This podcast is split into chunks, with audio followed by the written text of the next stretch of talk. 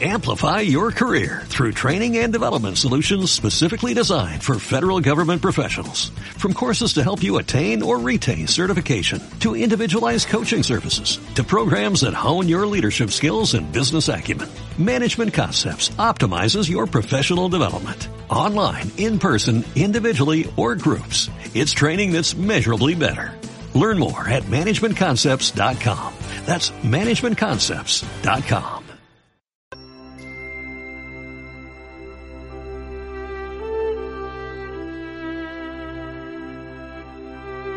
Por aquellos días se promulgó un edicto de César Augusto que ordenaba un censo de todo el imperio. Este primer censo se hizo cuando Quirino era gobernador de Siria. Todos iban a empadronarse, cada uno en su propia ciudad. Así es que también José, perteneciente a la casa y familia de David, se dirigió desde la ciudad de Nazaret, en Galilea, a la ciudad de David, llamada Belén, para empadronarse, juntamente con María, su esposa, que estaba encinta. Mientras estaban allí, le llegó a María el tiempo de dar a luz y tuvo a su hijo primogénito. Lo envolvió en pañales y lo recostó en un pesebre porque no hubo lugar para ellos en la posada. En aquella región había unos pastores que pasaban la noche en el campo vigilando por turno sus rebaños. Un ángel del Señor se les apareció y la gloria de Dios los envolvió con su luz y se llenaron de temor. El ángel les dijo, no teman, les traigo una buena noticia que causará gran alegría a todo el pueblo. Hoy les ha nacido en la ciudad de David un Salvador que es el Mesías, el Señor. Esto les servirá de señal. Encontrarán al niño envuelto en pañales y recostado en un pesebre. De pronto se le unió al ángel una multitud del ejército celestial que alababa a Dios diciendo, Gloria a Dios en el cielo y en la tierra paz a los hombres de buena voluntad. Palabra del Señor.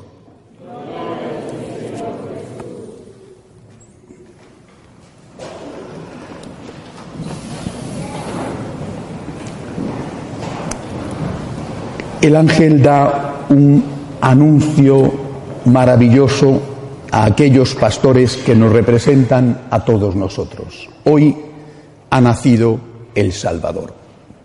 Ha nacido Jesús, ha nacido el Salvador. Ha nacido de María siempre Virgen, concebido por obra del Espíritu Santo, Dios de Dios y verdadero hombre también.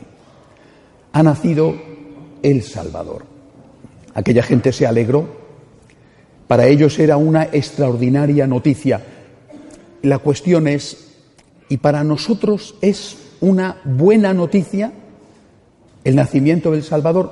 Por ejemplo, imaginen que tienen la casa inundada de agua, ha habido una rotura en las cañerías y está los muebles echándose a perder.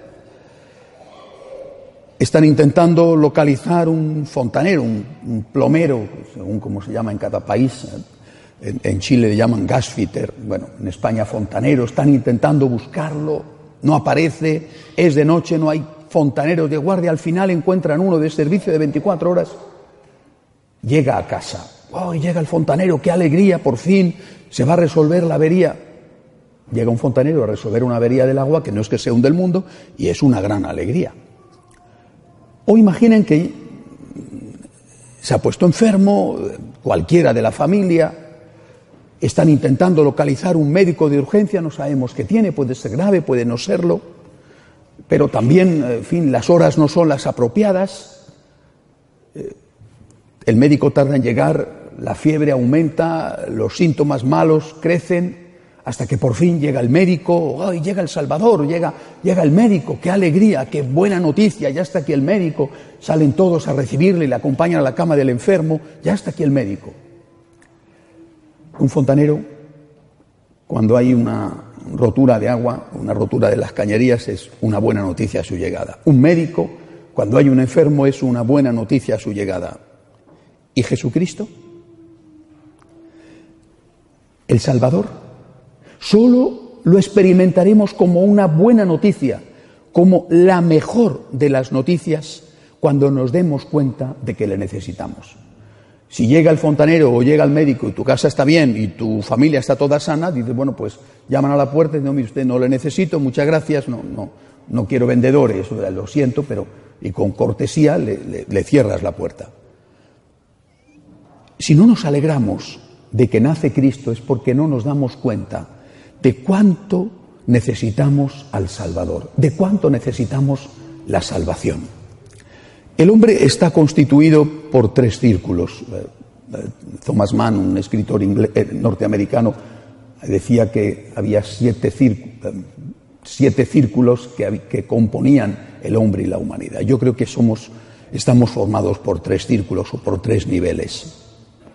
El primer nivel es el alma dentro de ti. El segundo nivel es tu familia, que es la primera prolongación de tu vida. Y el tercer nivel es la sociedad.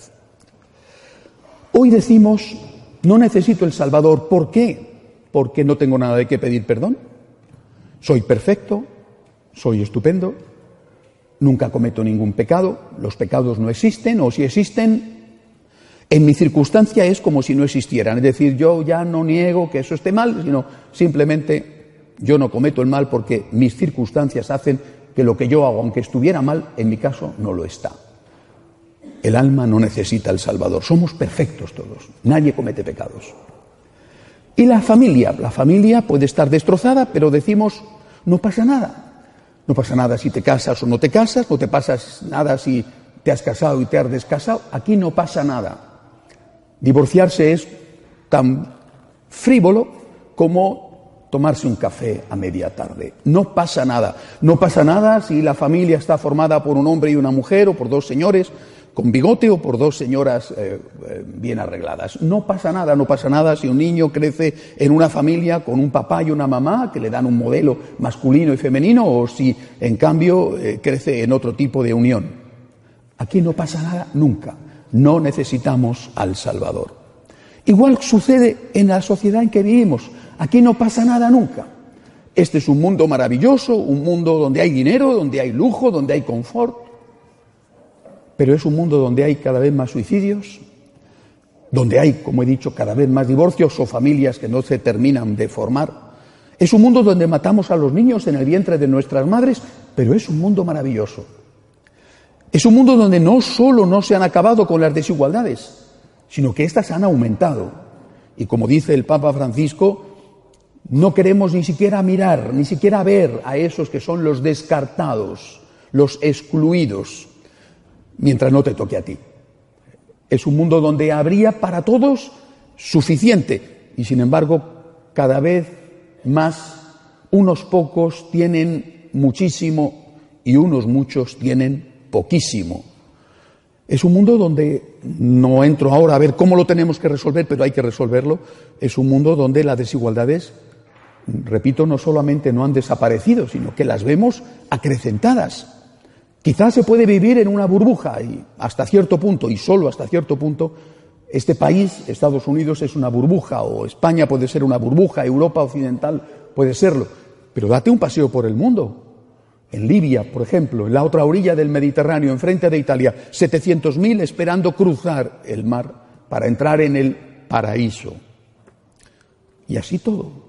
Te das un paseo por Centroamérica, ¿qué sucede? La violencia, la violencia a veces institucionalizada con una corrupción horrorosa, las desigualdades, la gente que no tiene para comer y sigue viajando. África, Asia. Sí, unos cuantos viven en un mundo perfecto, ideal, y el resto, los descartados, los abandonados, aquellos que han sido excluidos, esos ni siquiera existen. Pero no pasa nada. No necesitamos al Salvador porque nuestro mundo es perfecto. Esto es mentira. Simplemente es mentira. Es como si la casa en la que se ha roto la cañería y se está inundando de agua, el dueño de la casa dijera, no pasa nada, hombre papá, pero es que cae el agua ya por las escaleras, es que está destrozando los muebles, es que no pasa nada, este es un mundo perfecto. Haremos surfing. O el enfermo moribundo, dije, necesito el médico, no pasa nada, abuelito, no ocurre nada. ¿eh? Tú tranquilo, que dentro de un ratito vas a estar todavía mejor, vas a pasar a mejor vida y nosotros también. Queridos amigos, tenemos un gravísimo problema. Y el gravísimo problema no es lo que pasa en nuestra alma, en nuestra familia y en nuestro mundo. El gravísimo problema es que no nos damos cuenta de que necesitamos un Salvador. Este es el problema. ¿Cómo vas a buscar el médico si no te das cuenta de que estás enfermo? ¿Cómo vas a llamar al fontanero si no eres consciente de que en tu casa hay una rotura de agua y se está hundiendo? Necesitamos un Salvador, lo necesitamos. No es lo mismo hacer el bien que hacer el mal. No es lo mismo. No te engañes. Aunque te digan, el mal no existe. Todo lo que haces está bien. Las consecuencias pasan la factura. Miren, Dios perdona siempre, siempre es Dios. El hombre a veces y según los días, pero la naturaleza no perdona nunca, porque la naturaleza no es una persona. Por tanto, si haces el mal, si haces el mal con la droga, con el alcohol, con un tipo de vida libertina, si haces el mal engañando a tu familia, si haces el mal robando, si haces el mal matando a personas que son inocentes, podrás pensar, no pasa nada. Y en la vida, efectivamente, no pasa nada hasta que pasa. No pasa nada hasta que te sale una cirrosis, no pasa nada hasta que te viene un cáncer de pulmón, no pasa nada hasta que se rompe tu familia, no pasa nada hasta que te descubren robando y te meten en la cárcel. No pasa nada. Y te lo dicen que no pasa nada. Te están engañando. No pasa nada hasta que pasa. Y cuando pasa, generalmente ya no hay remedio. No es lo mismo obrar el mal que obrar el bien. No es lo mismo ni para tu cuerpo ni para tu alma. Eso en esta vida, sin tener en cuenta lo más importante aún, que es la vida eterna. Necesito un Salvador, yo necesito un Salvador. No soy perfecto, soy un pecador, yo necesito un Salvador. Lo mismo que mi cuerpo necesita a veces un médico, mi alma necesita al médico del alma, que es Jesucristo, que es el Salvador. Y lo mismo mi familia. Pero qué mentiras nos están contando. ¿Cómo va a ser igual vivir en una familia que lucha por estar unida a vivir en una familia disfuncional y que se ha roto no sé cuántas veces? ¿Cómo va a ser igual llegar a casa y encontrarte a tus papás que quizá están haciendo un enorme esfuerzo por estar unidos, a encontrarte a un Señor que es distinto del Señor de ayer o del de antes de ayer y que se mete en la cama con tu mamá, o a una señora que es diferente de la de hace dos meses y que se mete en la cama con tu papá. No es igual tener una familia unida que tenerla desunida. Repito, no entro ahora a ver cómo lo tenemos que solucionar ni las tragedias que pasan. Digo que no es igual. Tener una familia donde está Cristo, donde hay unidad, donde hay paz y donde hay amor, a costa de sacrificio, porque eso no se consigue nunca fácilmente. No es igual esto a vivir en otro tipo de familia, si es que eso se le puede llamar a veces ya incluso familia. Igual en el mundo que nos rodea, es que no es igual. Hace ya muchos años un, premio Nobel de literatura, Eliot, uno de los, de los que además de escribir bonito, tenían cosas interesantes que decir en sus libros, en sus obras de teatro en sus novelas, Eliot escribió lo siguiente. Si el cristianismo se va, se va nuestra cultura y entonces se deberán atravesar de nuevo muchos siglos de barbarie. Es igual un mundo sin Dios que un mundo con Dios. Dios no es necesario. Dios es incluso no solo superfluo, sino contraproducente. Oiga, pero no es igual hacer una economía con unos principios éticos que regulan el abuso que tú puedes obtener con tus beneficios, a hacer una economía sin esos principios éticos donde el fuerte aplasta al débil. Es que no es igual. Es que no es igual hacer una ciencia que tiene en cuenta la ética a hacer una ciencia sin alma. No es igual. Es que no es igual una política que tiene en cuenta esos principios naturales a la hora de legislar que una política que solo se basa en la fuerza aplastante muchas veces de las mayorías, que siempre aplastante muchas veces lo hace en contra de las minorías. No es igual. No es igual un mundo con Dios que un mundo sin Dios. No es igual. Lo estamos experimentando y ustedes también lo van a experimentar, por ejemplo, en Europa. Oiga, es que no es igual una Europa con unas raíces cristianas a una Europa donde hay barrios en los que no se puede entrar, porque son barrios de mayoría musulmana, donde las mujeres, algunas voluntariamente y otras a la fuerza, tienen que llevar eh, hasta la cara cubierta. No es igual una sociedad en la cual se tiene en cuenta al débil que una sociedad en la cual, por una ley de eutanasia, se le manda al débil, al anciano, al enfermo, al hospital, se le da una inyección y se acaba con él. No es igual. Mi alma necesita al Salvador. Mi familia necesita al Salvador. La sociedad necesita al Salvador. Cristo no ha venido al mundo a hacer turismo.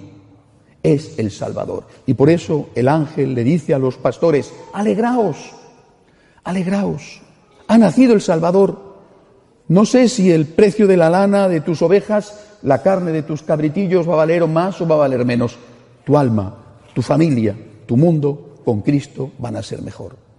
Cuando olvidamos esto, ponemos a Jesucristo en el paro, le dejamos sin trabajo. Es el Salvador. Necesitamos al Salvador. Yo necesito al Salvador. Démosle gracias a Dios que ha tenido misericordia de nosotros. Alegrémonos porque ha nacido el Salvador del mundo y contribuyamos, aunque sea poquito porque valemos muy poco, pero contribuyamos a que esta salvación que ha nacido con Cristo, que ha venido con Cristo, pueda llegar a todos los hombres. Mi alma, mi familia, la sociedad en la que creo que sea verdaderamente humana, necesita al Salvador. Y me alegro porque Cristo ha venido a salvarnos.